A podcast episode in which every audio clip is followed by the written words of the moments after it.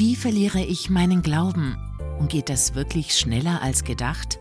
Eine Podcast-Reihe von Rudolf Gehrig für die Tagespost. Rudolf, welche Dienstanweisung hast du heute für uns? Wenn Sie jetzt auf Ihre Uhr schauen, würden Sie dann sagen, es ist Viertel vor fünf oder bestehen Sie eher darauf, dass es ja eigentlich 16.47 Uhr ist?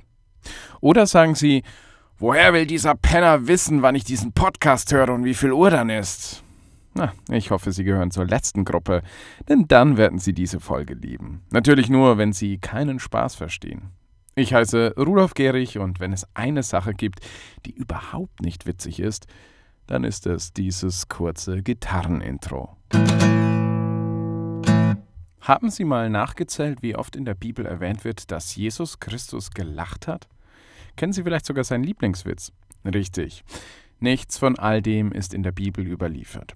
Jesus hat keine Witze gerissen. Jesus hat nicht gelacht. Das sagt zumindest die Heilige Schrift und die muss es ja wissen. Wenn Sie Ihren Glauben oder zumindest Ihren Verstand wirklich verlieren möchten, dann halten Sie bitte schön Buchstabe für Buchstabe an der Bibel fest. Werden Sie zum Skrupulanten. Erlauben Sie nicht, dass jemand über Ihren Glauben lacht oder auch nur einen Zentimeter von dem abweicht, was Sie als unumstößliche Glaubensweisheiten für sich festgelegt haben. Zum Beispiel die, dass Christus nie gelacht hat. Wenn Ihnen Ihr Glaube wichtig ist, sollte es nicht allzu schwer sein, sich dort hineinzusteigern. Denn, seien wir mal ehrlich, viele der offiziellen Kirchenvertreter geben heutzutage ein gar zu jämmerliches Bild ab. Da ist so viel Anpassung an den Zeitgeist, so viel Feigheit zu sehen. Wir können uns sicher sein, dass die meisten Bischöfe von heute die schweren Christenverfolgungen unter Kaiser Nero damals mit Sicherheit überlebt hätten – weil sie bestimmt nicht gezögert hätten, ein Körnchen Weihrauch auf dem Götzenaltar zu opfern, nur um den eigenen Hals zu retten. Manche Kirchenangestellte sind heutzutage schon wegen ein bisschen schlechter Presse dazu bereit, den Glauben zu verleugnen. Oder denken Sie nur an Petrus. Eine einzige misstrauische Magd mit einem guten Gesichtsgedächtnis hat damals schon ausgereicht, um den ersten Papst der Kirchengeschichte völlig aus dem Konzept zu bringen und seinen Heiland, Herrn und Meister zu verleugnen. Wissen Sie, was das Problem ist? Die Menschen heute sind einfach viel zu verweichlicht. Die Kirche hat in den letzten Jahrzehnten so viel über Barmherzigkeit und Vergebung gequatscht, dass die göttliche Gerechtigkeit, ja, die Gottesfurcht, völlig in Vergessenheit getreten ist. Und genau das kann ihr Einfallstor sein, um den Glauben endgültig zu verlieren.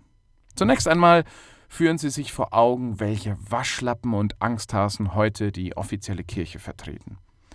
Denken Sie mit Grauen an die vielen gestalteten Mitten- und Stuhlkreise, die Sie im Laufe Ihrer Christenkarriere durchleiten mussten, an die vielen sozialpädagogisch durchgeschulten Gemeindereferenten und Religionslehrer mit ihren Rollkragenpullis, Jesuskerzen und Mandalas, die Ihnen diese zuckerfreie, fettreduzierte Leitversion eines Katholizismus aufschwatzen wollten, der nicht einmal sich selbst ernst nehmen konnte. Begehren Sie gegen dieses Waschlappentum auf. Lassen Sie sich vom heiligen Zorn packen. Hat nicht der alttestamentliche Prophet Elia, nachdem er Gottes Existenz mittels Stierbraten bewiesen hatte, noch an Ort und Stelle hunderte Balspriester mit dem Schwert umgebracht? Zum Henker mit dem interreligiösen Dialog.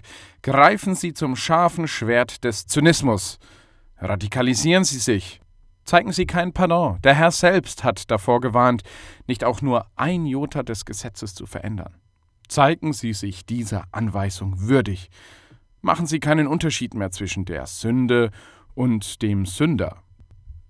Es gibt den Spruch, Gott hasst die Sünde, aber er liebt den Sünder. Sie kennen dieses Zitat. Aber hat das wirklich der heilige Kirchenlehrer Augustinus gesagt?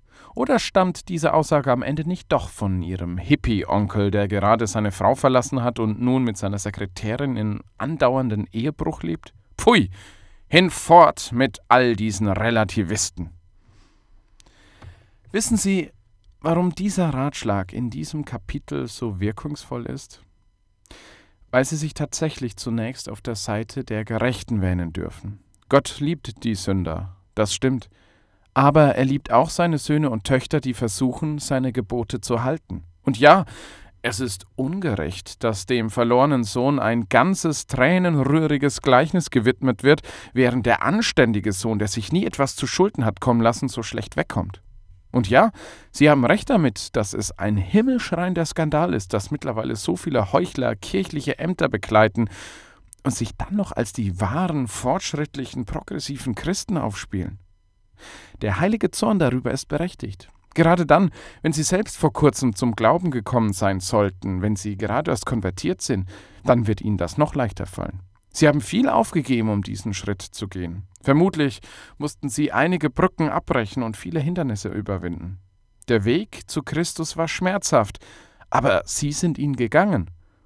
Und nun sehen Sie, wie die vielen angestammten Christen, wir waren schon immer katholisch, mit diesem Glaubensgut umgehen.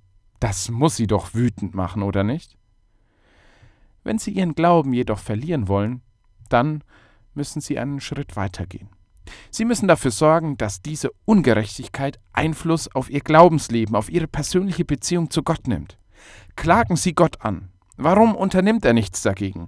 Warum schaut er tatenlos dabei zu, wenn andere Menschen das Evangelium in den Schmutz ziehen und das sogar in seinem Namen? Deshalb rate ich Ihnen, nehmen Sie die Dinge selbst in die Hand. Gott hat wohl keine anderen Fäuste als Ihre. Werden Sie zu seinem Rächer. Lassen Sie Ihre Wut zur Verzweiflung werden. Ihre Verzweiflung wird zur Resignation. Ihre Resignation wird zu Hass.